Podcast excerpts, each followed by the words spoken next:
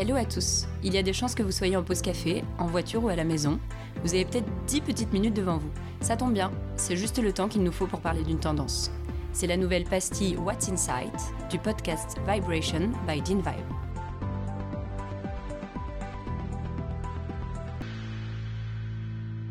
Hello Paul, je suis très heureuse d'être avec toi aujourd'hui pour découvrir un nouveau sujet, les biohackers. Salut Pour être honnête, le mot ne m'évoquait rien quand on me l'a mentionné et du coup j'ai essayé de le déchiffrer.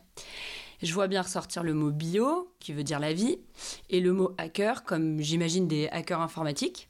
Exactement. Mais bah, pour l'instant c'est un peu tout, donc euh, est-ce que tu peux me dire si je vais dans la bonne direction et qu'est-ce que ça veut dire globalement quoi? C'est ben, c'est déjà pas mal en fait, parce que en effet, ça a un rapport avec l'informatique. C'est des gens, les biohackers, qui voient leur corps bio comme un système informatique. Ça veut dire qu'ils pensent que l'on peut le manipuler. D'où le mot hacking. C'est des gens qui vont penser que le corps, comme un ordinateur, a des constantes vitales. Bon, c'est quoi les constantes vitales du corps? C'est bah, par exemple euh, le niveau de stress, ça peut être le rythme cardiaque, ça peut être la pression sanguine, ça peut être le sommeil. C'est un peu etc. les KPI euh, du Exactement, exactement. Et du coup, on va pouvoir euh, jouer là-dessus pour vivre le plus longtemps possible, par exemple. Ça peut être euh, le vivre dans la meilleure santé possible pour vivre la vie la plus intense.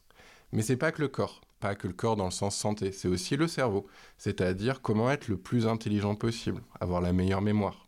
Mais aussi, et c'est là que ça devient intéressant, jouer sur son bien-être. Comment augmenter son bien-être, c'est-à-dire euh, son état psychologique, comment être plus détendu, comment faire baisser son niveau de stress, parce que ben, une vie où on est euh, en bonne santé et bien dans sa tête, c'est une vie où on va être le plus performant possible, et c'est aussi l'objectif, c'est d'être le plus performant possible. Ok, alors là, quand tu me le racontes, euh, bah, ça a l'air super. J'ai envie du coup de savoir, mais qu'est-ce qu'ils proposent comme méthode? Comment on fait en fait pour gérer tout ça et optimiser? Son corps Le mot optimisation, il est très bon. C'est un peu ça. Et en français, biohacker, on peut d'ailleurs le traduire par auto-optimisation. En fait, c'est intéressant parce qu'ils font des choses que toi et moi, on pourrait faire. Il y a des choses assez simples. La méditation, par exemple. Ça peut être euh, euh, avoir un régime spécifique. On connaît des gens qui font des régimes keto ou des régimes paléo. Mais ça peut être également boire des électrolytes une fois qu'on est déshydraté ou après avoir fait du sport. Donc ça peut être des choses un peu simples comme ça. Après, on peut augmenter le curseur. Ça peut être également, pour certaines personnes, prendre beaucoup, beaucoup de compléments alimentaires. Il y a des gens qui se disent, moi je suis un peu un pilulier géant et j'utilise pour chacune de mes constantes un complément alimentaire différent pour augmenter euh, ma production de collagène, pour euh, avoir plus d'énergie, pour être moins stressé. L'idée, c'est que ça reste assez naturel ou ça peut être des produits beaucoup plus chimiques Alors, on peut augmenter encore plus le, le- le curseur et aller sur des choses beaucoup plus extrêmes, par exemple des transfusions sanguines de personnes un peu plus jeunes que soi-même pour Ah oui, euh, changer. Alors là, on est dans l'extrême, ou même injecter de l'ADN dans son corps pour changer son génome. Alors là, évidemment, on est très très loin. C'est choses qu'on fait pas, toi et moi, a priori.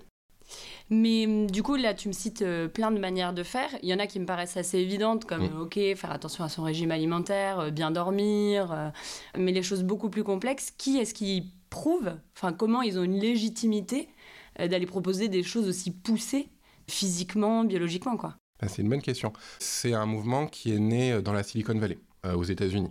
Donc c'est des gens qui déjà sont un peu d'un naturel curieux, qui connaissent un peu les technologies, euh, la biologie, etc. Mais c'est surtout des expérimentateurs. C'est-à-dire que certes, ils vont euh, avoir une base euh, scientifique, une base médicale, ils vont, des gens qui aiment bien aller se renseigner vers leur médecin généraliste pour savoir ce qu'il en pense, qui vont consulter des experts, mais ça peut être également de euh, s'intéresser aux nouvelles avancées dans la médecine régénérative occidentale aussi, également. Mais du coup, c'est des personnes lambda qui sont curieuses et qui vont engranger toute cette connaissance ou ils ont une formation scientifique pour certains d'entre eux ou... Il y en a qui ont une formation scientifique et ils se reposent là-dessus, mais souvent c'est des gens qui euh, en viennent par des communautés.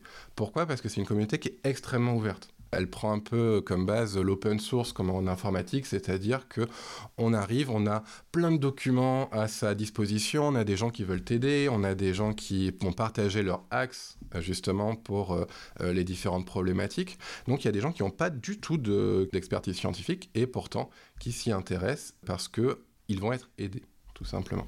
Et tu m'as parlé de la Silicon Valley, mais j'imagine qu'aujourd'hui ça a peut-être une ampleur qui fait que c'est plus international. Est-ce qu'il y a des zones euh, dans le monde qui sont plus euh, touchés Les communautés principales, elles sont américaines. Toujours, euh, quand on regarde par exemple sur Reddit, ils sont, il y a une communauté de 42 000 personnes qui s'intéressent vraiment très ah activement à ça.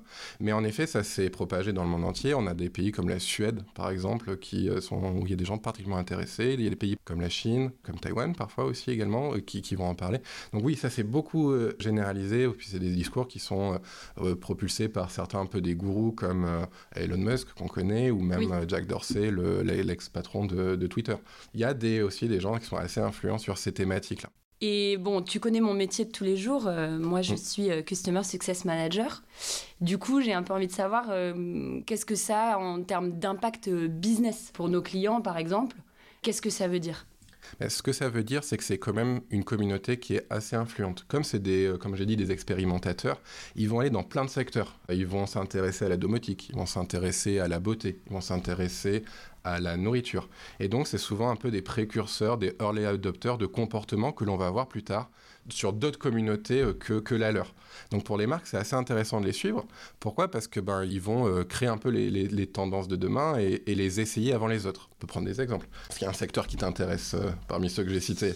Bah alors moi j'ai beaucoup de clients qui travaillent dans la beauté. Donc, la beauté? C'est des gens par exemple qui vont s'intéresser à tout ce qui est la beauté, qui va avoir une action sur le métabolisme de la peau.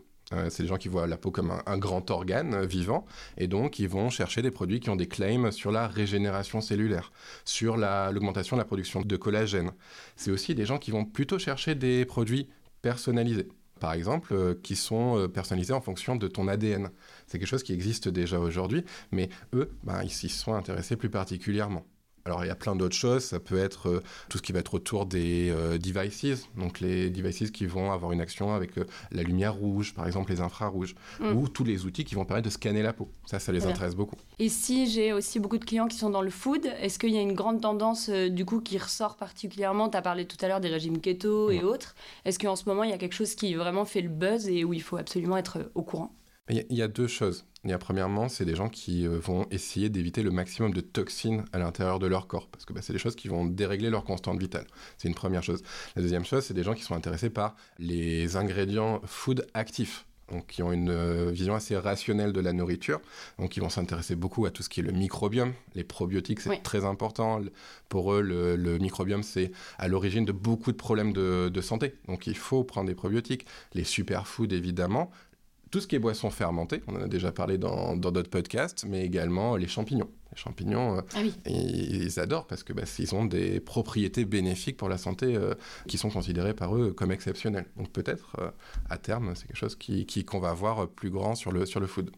Et du coup, nous, aujourd'hui, chez DinVibe, comment on fait pour les suivre, du coup, toutes ces tendances Sur quelle plateforme on va les retrouver le plus, ces biohackers? Alors, ces biohackers, ils parlent notamment sur des forums qu'ils possèdent, entre guillemets. Ils vont beaucoup échanger dessus. Ils vont parler sur, sur des choses comme Reddit, ils vont parler comme, comme Twitter. Comme ils sont dans le partage, comme on l'a dit, qui sont assez faciles à suivre et euh, qui nous apprennent beaucoup de choses tous les jours. Bah écoute, euh, merci beaucoup. Je crois que là, ça me fait beaucoup d'informations. Il va falloir que je processe tout ça. Mais euh, c'était très riche et puis je repars avec beaucoup d'infos. Ça me permettra de pouvoir raconter plein de choses à mes clients demain sur les biohackers. Bah, J'en suis ravi. C'était avec plaisir. Chez DinVibe, nous n'avons pas de boule de cristal, mais nous avons développé une plateforme basée sur l'IA, DinVibe Detect, qui identifie et évalue les signaux qui façonneront le marché de demain. Pour en savoir plus sur DinVibe, retrouvez-nous sur www.dinvibe.com ou sur notre page LinkedIn. Et si vous avez aimé cet épisode, partagez-le avec vos amis et votre réseau.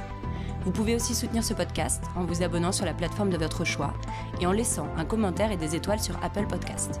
Cet épisode a été produit par le studio Encore Encore, réalisé par Chloé Wibo et Capucine Lebeau.